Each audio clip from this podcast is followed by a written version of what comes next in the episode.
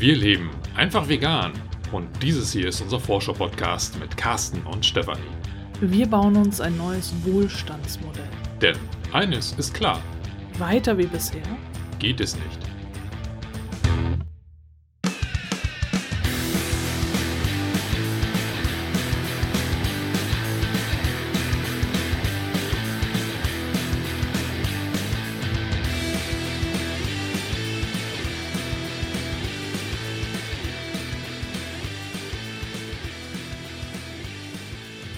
Bevor wir jetzt mit dieser Folge hier beginnen, möchte ich noch auf eine Aktion hinweisen. Wenn du die Folge am Mittwoch, an dem sie erscheint, hörst, ist das ja Aschermittwoch und da beginnt im Christentum die Fastenzeit. Und jetzt sind Carsten und ich nicht so religiös, aber die Fastenzeit wird ja mittlerweile auch zum Anlass genommen, um auf verschiedenste Dinge zu verzichten, sei es irgendwie Autofasten, Plastikfasten oder eben äh, manche leben dann vegan und empfinden das eben auch als Verzicht.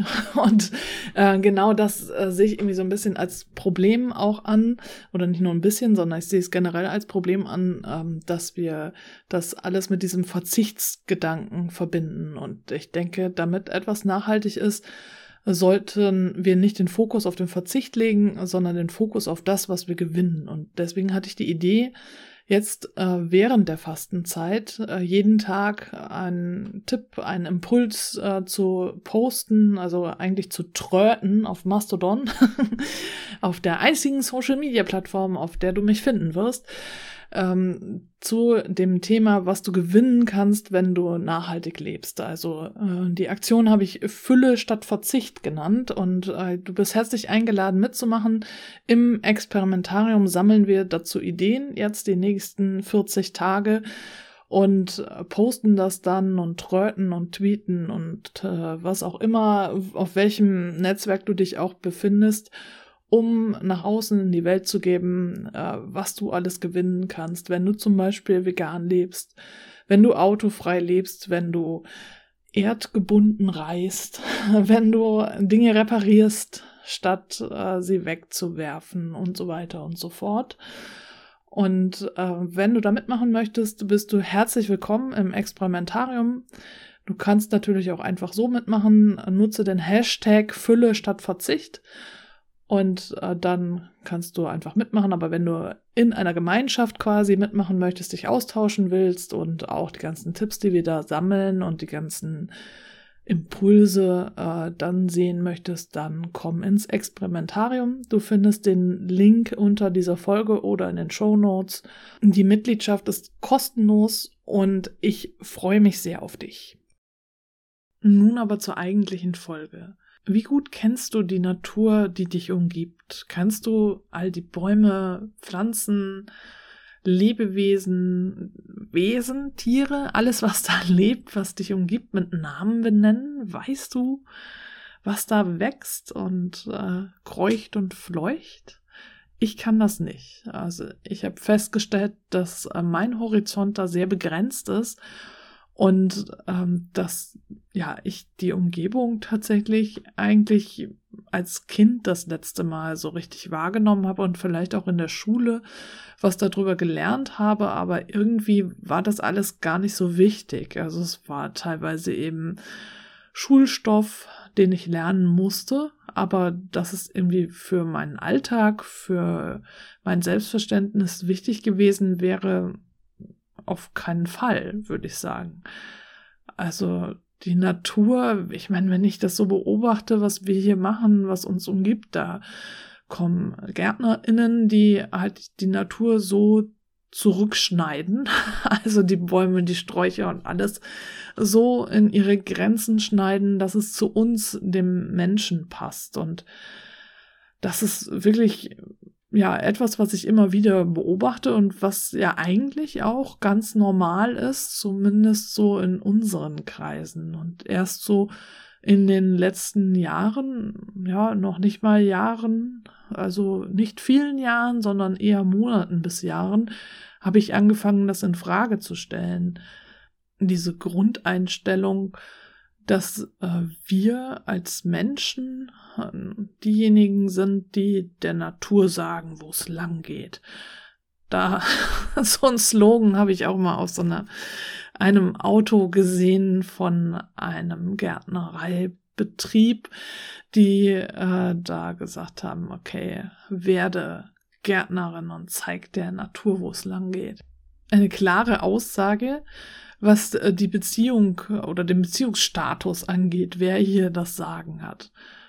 Und jetzt erst vor kurzem, als ich das Buch Geflochtenes Süßgras gelesen habe, habe ich gemerkt, äh, dass das in unserer Kultur tatsächlich äh, begründet liegt, dass wir so mit der Natur umgehen. Es ist nicht so, dass weltweit alle Menschen genauso denken, wie ich denke, also in dieser Beziehung zur Natur.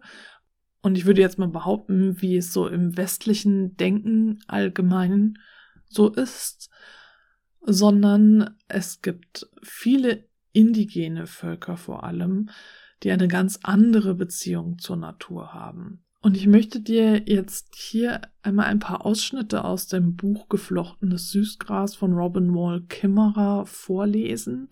Ich werde das Buch auch nochmal gesondert rezensieren und mit Carsten zusammen besprechen. Aber dazu muss Carsten es erst gelesen haben und äh, da das jetzt noch ein bisschen dauert, äh, nehme ich jetzt erstmal in Bezug auf einen kleinen Teil aus diesem Buch. Die Autorin Robin Wall Kimmerer ist äh, Mitglied der Citizen Potawatomi Nation und lebt in den USA.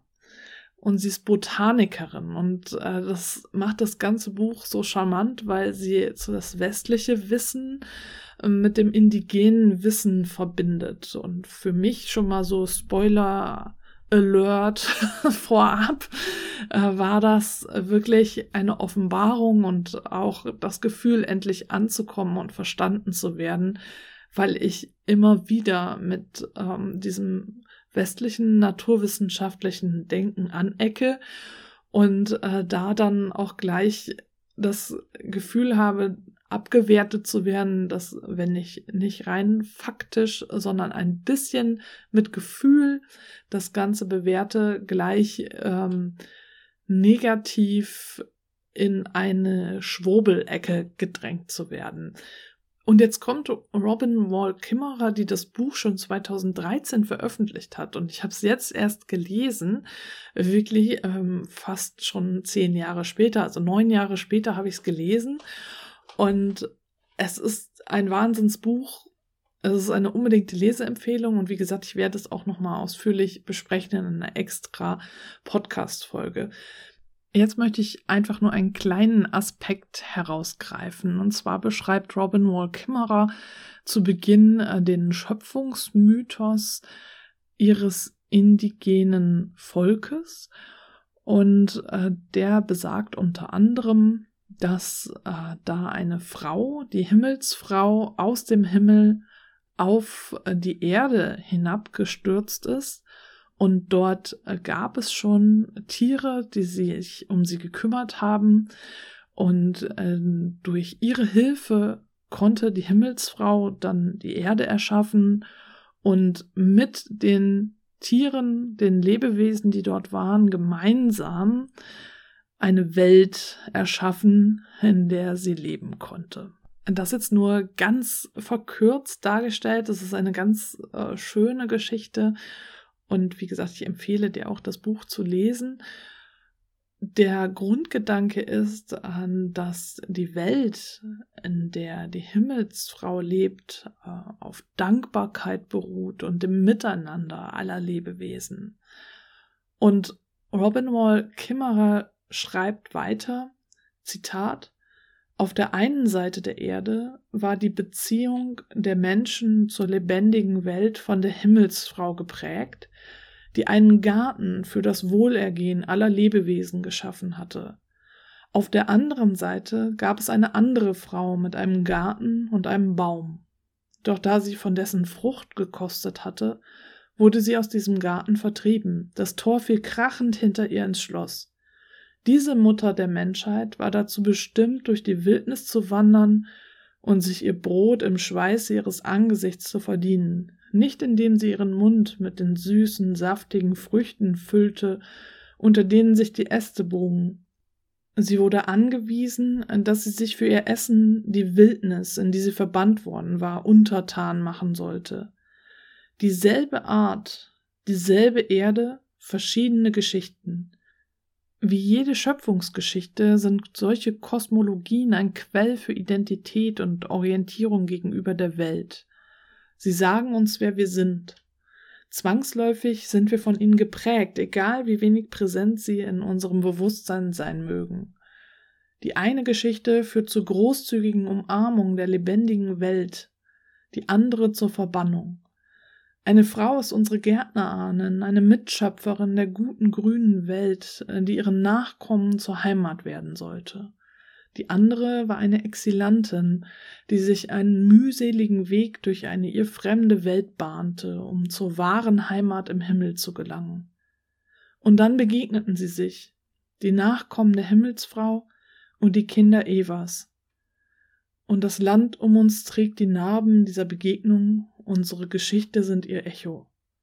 Man sagt, die Hölle kennt keinen schlimmeren Zorn als den einer verhöhnten Frau, und so wird das Gespräch zwischen Eva und der Himmelsfrau wohl abgelaufen sein. Schwester, du hast nun mal das kürzere Ende gezogen. Zitat Ende. Und Robinwall Kimmerer schreibt weiter, Zitat Anfang.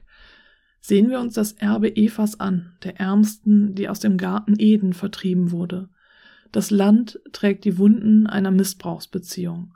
Und zerbrochen ist dabei nicht nur das Land selbst, sondern vor allem auch unsere Beziehung zu ihm. Gary Naban schrieb einmal, wir können keinen sinnvollen Heilungsprozess, keine Restoration erwirken, wenn wir nicht mit der Restoration anfangen, der Rückvergeschichtung. Das heißt, unsere Beziehung zum Land kann nicht gesunden, solange wir uns nicht seine Geschichten anhören. Aber wer soll sie uns erzählen?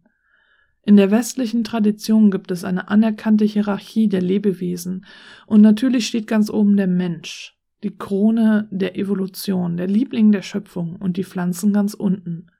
In der indigenen Weisheit dagegen werden die Menschen oft als kleine Brüder der Schöpfung bezeichnet.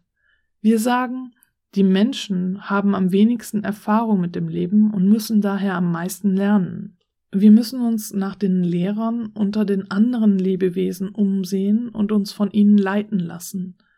Ihre Weisheit zeigt sich in der Art, wie sie leben. Durch ihr Beispiel lernen wir. Sie sind schon länger auf der Erde als wir, sie hatten schon Zeit zu verstehen. Sie leben über und unter dem Erdboden, verbinden die Himmelswelt mit der Erde. Die Pflanzen wissen, wie man aus Licht und Wasser Nahrung und Medizin macht, und dann geben sie sie weiter. Ich stelle mir gerne vor, dass die Himmelsfrau beim Ausstreuen ihrer Handvoll Samen auf der Schildkröteninsel Nahrung für den Körper aussäte, aber auch für Vernunft, Gefühl und Geist. Sie hinterließ uns Lehrer. Die Pflanzen können uns die Geschichte der Himmelsfrau erzählen. Wir müssen lernen, ihnen zuzuhören. Zitat Ende. Als ich diese Erzählung vom der Vertreibung von Eva aus dem Paradies gelesen habe im Vergleich zu der Schöpfungsgeschichte mit der Himmelsfrau, habe ich gedacht, ja klar, natürlich, das so zu sehen ergibt sehr viel Sinn, denn tatsächlich ist das die Geschichte, die die letzten 2000 Jahre wieder und wieder und wieder erzählt worden ist. Und sicherlich in der westlichen Welt, in der Welt, in der diese Geschichte eben wichtig war. Und was wäre, wenn wir mit der Geschichte aufgewachsen wären, die von der Himmelsfrau erzählt und wir von Beginn an diesen Respekt und diese Achtung vor den Wesen, die uns umgeben und der Erde, auf der wir leben, gelernt hätten. Was wäre dann? ich stelle mir vor, dass die Welt dann nicht gerade im Krieg äh, sich befinden würde und wir uns nicht so hochgeschaukelt hätten, es jetzt nicht nötig wäre, den Klimawandel aufzuhalten.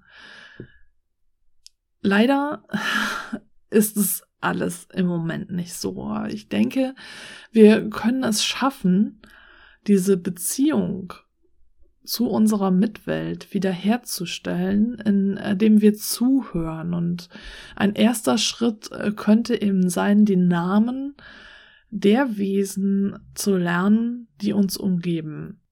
Robin Wall Kimmerer schreibt da in ihrem Buch dazu, Zitat, die meisten Menschen kennen die Namen dieser Verwandten gar nicht. Ja, sie nehmen sie sogar kaum wahr. Namen sind die Brücke, über die wir Menschen Beziehungen aufbauen. Nicht nur Beziehungen untereinander, sondern auch Beziehungen zur Natur. Ich versuche mir vorzustellen, wie es wäre, durchs Leben zu gehen und die Namen der Pflanzen und Tiere rund um mich nicht zu kennen. Eigentlich kann ich mir das mit meiner Identität und meinem Beruf gar nicht vorstellen, aber ich vermute, es wäre doch beängstigend und verwirrend, als hätte man sich in einer fremden Stadt verlaufen, in der man nicht einmal die Straßenschilder entziffern kann. Philosophen bezeichnen diesen Zustand von Isolation und Beziehungslosigkeit als Species Loneliness, also Arteneinsamkeit, eine tiefe Traurigkeit, die ihre Wurzeln in der Entfremdung vom Rest der Schöpfung hat, im Verlust der Beziehungen. Mit zunehmender menschlicher Dominanz über die Welt werden wir immer stärker isoliert, immer einsamer, denn wir können nicht mehr unsere Nachbarn zu Hilfe rufen.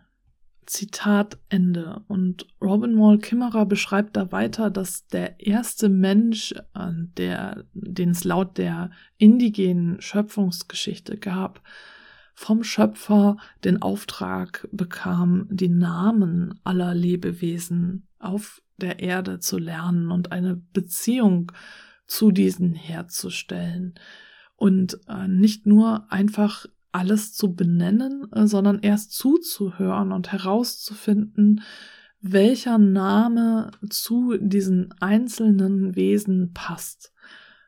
Und ich denke, dass das tatsächlich ein erster Schritt sein kann, für mich, die Beziehung zu unserer Mitwelt äh, wiederherzustellen, die wahren Namen kennenzulernen. Und deswegen habe ich jetzt ganz konkret beschlossen, mit Carsten und dem Kind zusammen äh, hier in der näheren Umgebung an Touren teilzunehmen, die uns die nähere Umgebung erläutern und äh, darüber sprechen, welche Tiere hier wohnen, welche Pflanzen es hier gibt. Also tatsächlich ähm, meine nichtmenschlichen Nachbarn kennenzulernen, Nachbarinnen.